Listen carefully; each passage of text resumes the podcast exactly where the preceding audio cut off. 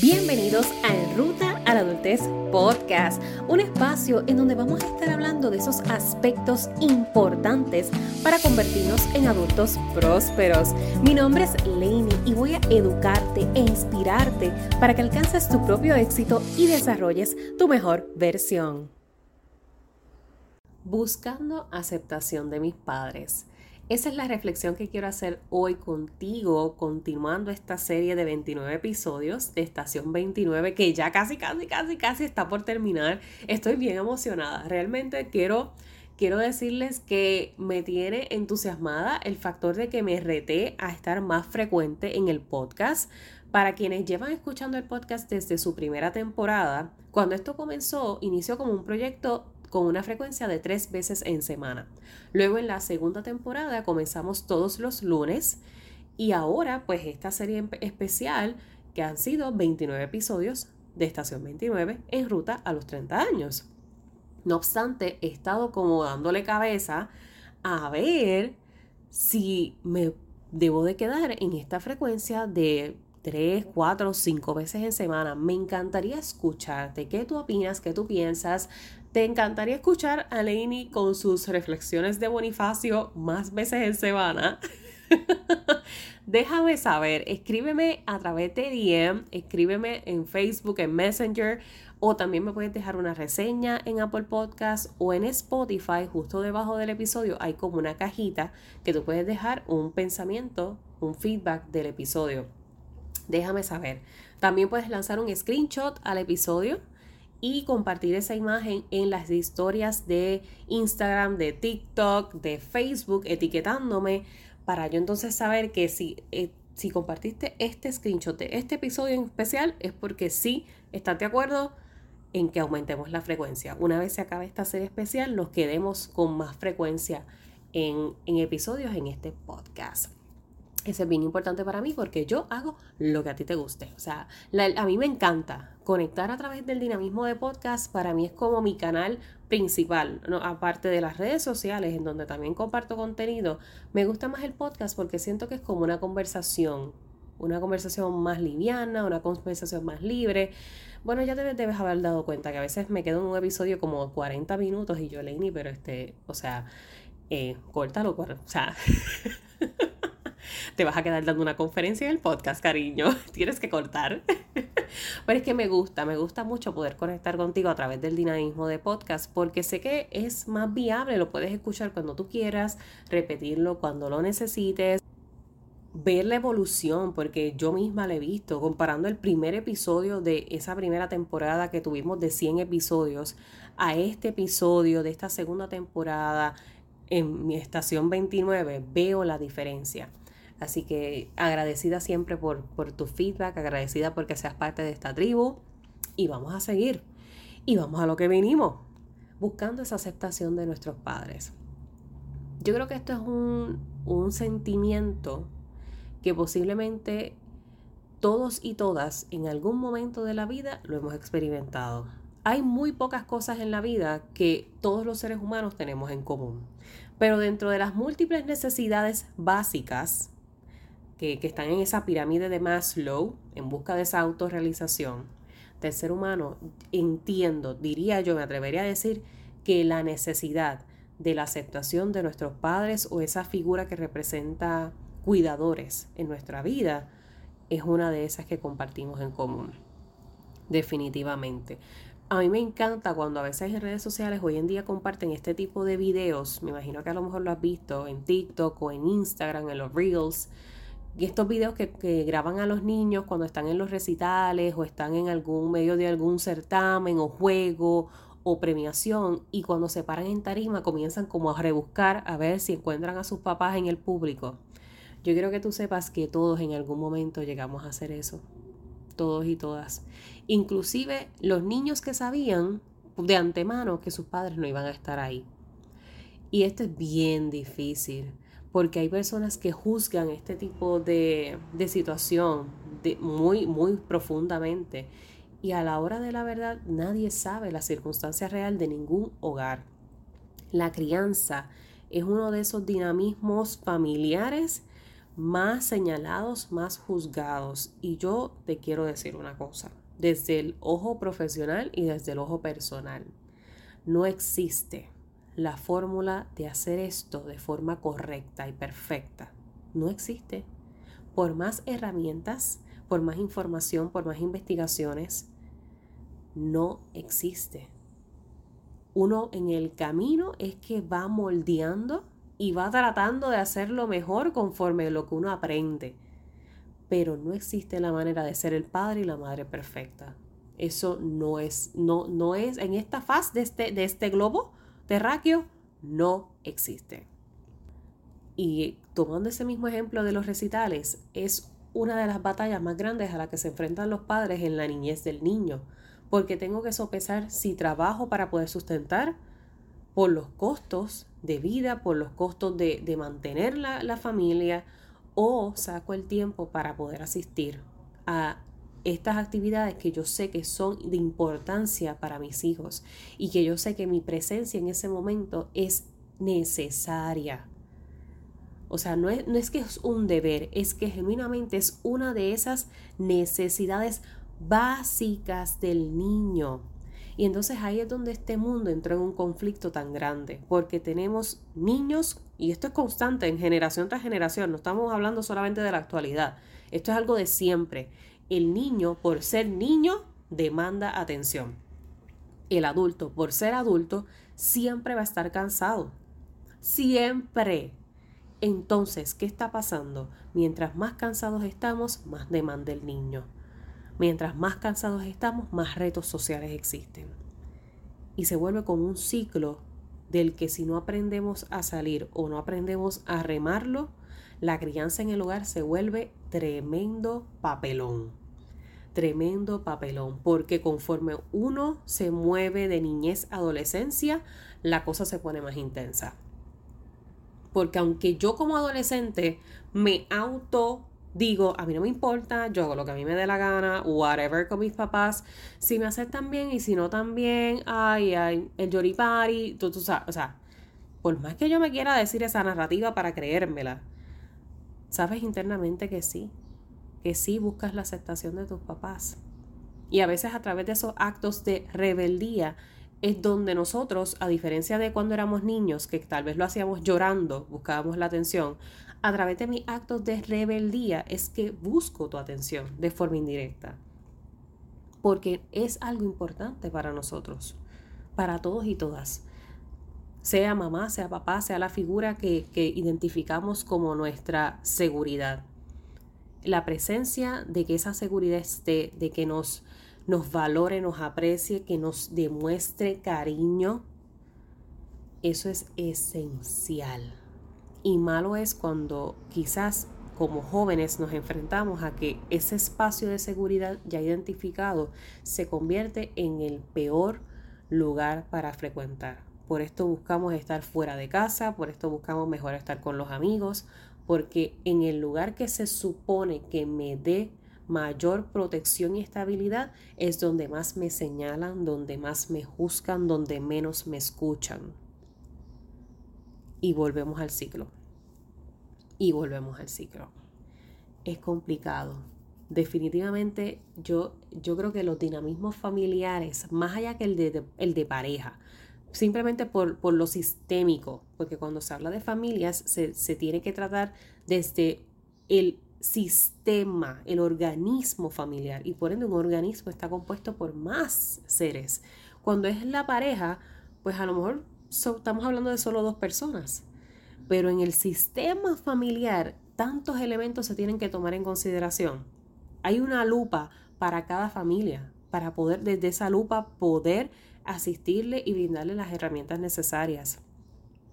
Y, te lo traigo desde esta introducción para que tú entiendas que más allá de, la, búsqueda de esa aceptación que a veces nos consume hasta nuestra adultez, es comprenderlo desde ahora, desde tu estación en donde estés, con las capacidades que tengas ahora y la, la, estabilidad, la inteligencia emocional, que puedas verlo como que esto es más complejo de lo que parece, que no es solamente una necesidad mía, es que es un todo lo que hay que evaluar de, de cómo esto fluye y se da en nuestra vida.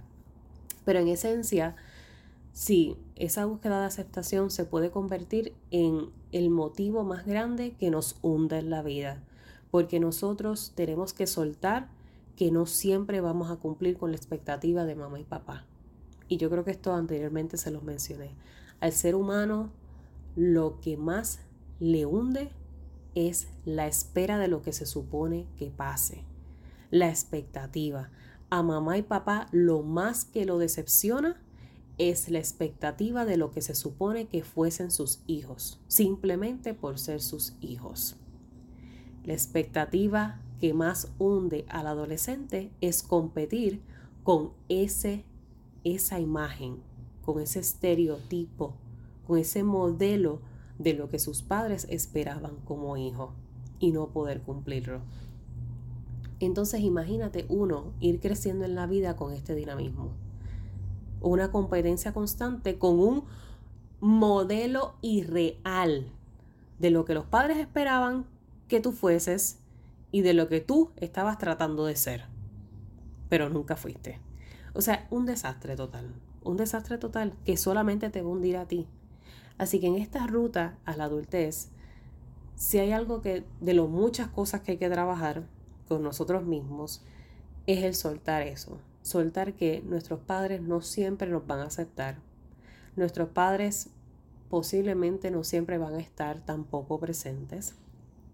Voluntaria o involuntariamente, no siempre van a estar presentes. Nuestros padres no siempre nos van a demostrar amor y afecto como nosotros quisiéramos que lo hagan y eso es válido. Por esto también ahora es importante conocer este, esto de los lenguajes del amor, el, el que esta herramienta exista y que hoy en día sea un tema de conversación, para mí ha sido muy satisfactorio porque te ayuda a evaluarlo de forma objetiva. Porque cuando nuestras emociones están ahí, tú sabes, estamos en candela, a mí no hay quien me haga razonar. Y cuando yo estoy en candela pura y no puedo bregar con mis papás, es como que dejo que, que, el sentimiento y la emoción de la rabia, de la ira, del odio se apoderen de mí y no puedo evaluar objetivamente. Sin embargo, cuando entonces tenemos estas herramientas de hoy en día, que no son para que las cosas fluyan perfectamente, sino para que fluyan mejor, me ayudan a evaluar objetivamente y sabes que a lo mejor es que mis padres me amaban desde este tipo de lenguaje del amor a lo mejor es que yo no entendía o yo esperaba que me amaran de esta forma. Oye, sacando como paréntesis, porque esto también es importante, el, el lenguaje del amor nunca debe de venir desde la violencia y el maltrato. Aclarando esto, e, es preciso podértelo decir, porque Así como nosotros podemos comenzar a entender los lenguajes de las personas, a veces dentro del círculo de maltrato en la crianza, buscamos formas de justificar esas acciones de maltrato porque comenzamos a decirnos que esa era la forma en que nos amaban. Y hay que tener mucho cuidado con eso. Así que te lo quería aclarar porque, ah, como te digo una cosa, te digo la otra no siempre es justificable las acciones que se cometen en un espacio de hogar. Hay veces que simple y llanamente es un dinamismo tóxico que el único remedio es buscando ayuda. La única alternativa. O sea, nunca la violencia, el maltrato, el acoso van a ser parte de lo que es un lenguaje del amor. No, no. Y yo sé que esto se da en muchos hogares. Se da para con muchos de nuestros niños y se da con muchos adolescentes. Así que, y esto también hay que sanarlo.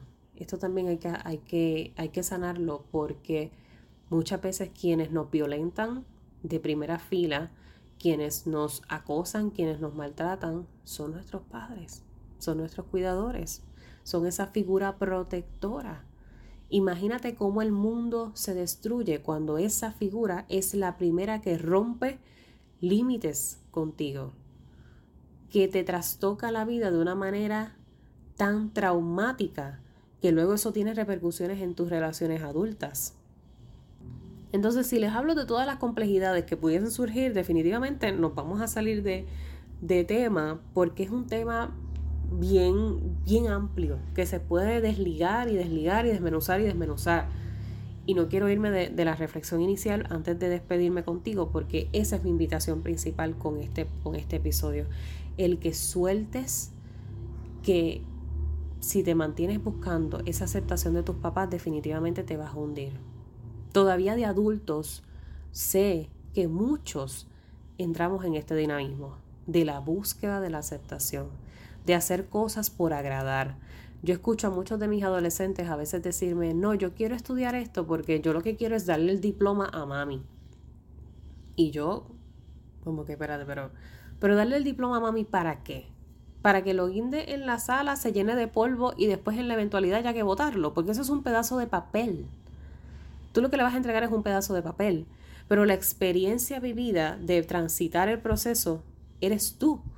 Entonces, vamos, ¿qué es más importante aquí? Vamos a la balanza nuevamente, el ejercicio. ¿Por qué estás haciendo las cosas por deber? ¿Lo estás haciendo precisamente por eso?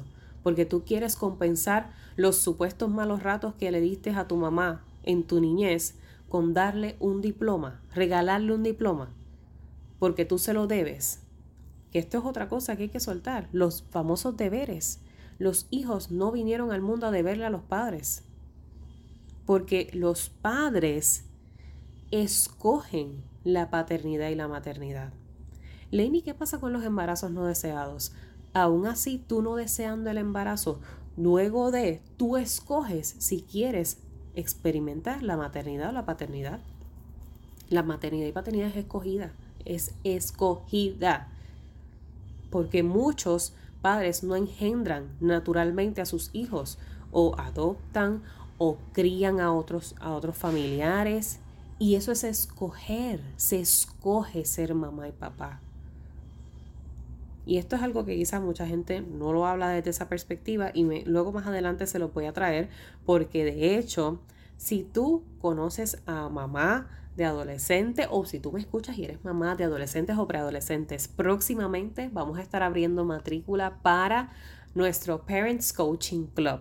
En Parents Coaching Club hablamos de todos estos temas que son esenciales dentro del dinamismo saludable de la familia.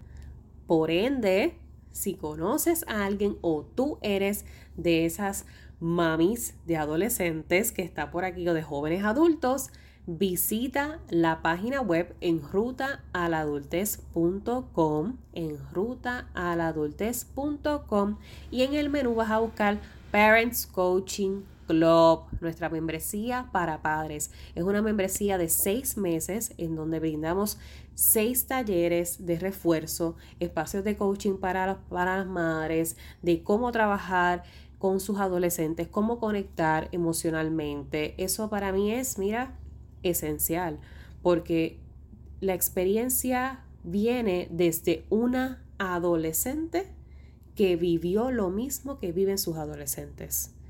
Y desde esa perspectiva, más con la información profesional, puedo hacer entonces una compresión de todo y llevarle eso a mamá y papá en este espacio.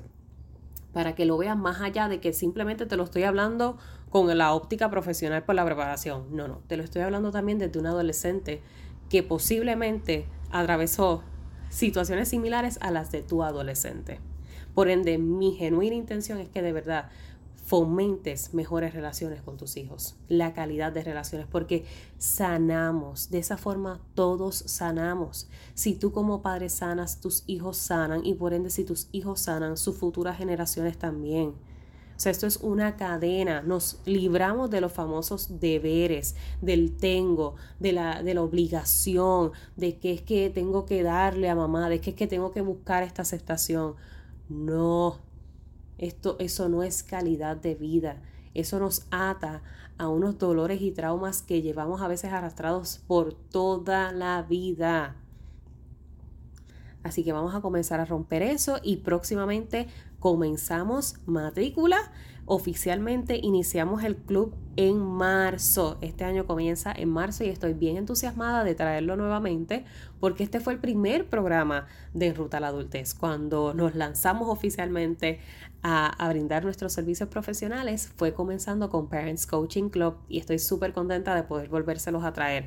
Así que si deseas más información solamente tienes que acceder a enrutaladultez.com Ahí vas a tener todos los detalles de lo que es Parents Coaching Club, porque me encanta poder trabajar desde la forma holística, desde la forma sistémica. Es importante darnos coaching como adolescentes, es importante darnos coaching como jóvenes adultos, pero ¿cuál es la otra pieza que necesitamos también reforzar en ese proceso? Mamá y papá. Para que precisamente este sentimiento de búsqueda de aceptación puedan ser completamente trabajados que esa herida pueda ser completamente cicatrizada. Si tú en este momento te sientes que no has sido hijo suficiente, si tú te sientes en este momento que no has sido la hija que, que, tus padres hubiesen deseado tener, si constantemente te sentiste comparada con hermanos, con, con fulano, con el primo, si siempre te has sentido por debajo, ¿sabes algo? No estás sola. No estás sola, no estás sola. Esto es un sentimiento que compartimos muchos. Y, y, te invito a que sanes eso, a que lo sueltes, a que aprendas a vivir contigo misma, a que te empoderes de quién eres, con tu personalidad, con tus cualidades, con tu esencia, sea o no sea aceptada por tu familia, sea o no sea aplaudida por tu familia. A ti lo que te hace ser tú es precisamente ser tú. Y siendo tú vas a impactar a otros. No necesitas convertirte en el modelo ni la expectativa de nadie más. Así que con eso les quiero dejar. Recuerden siempre, voy a ustedes, que para el resto me tienen a mí.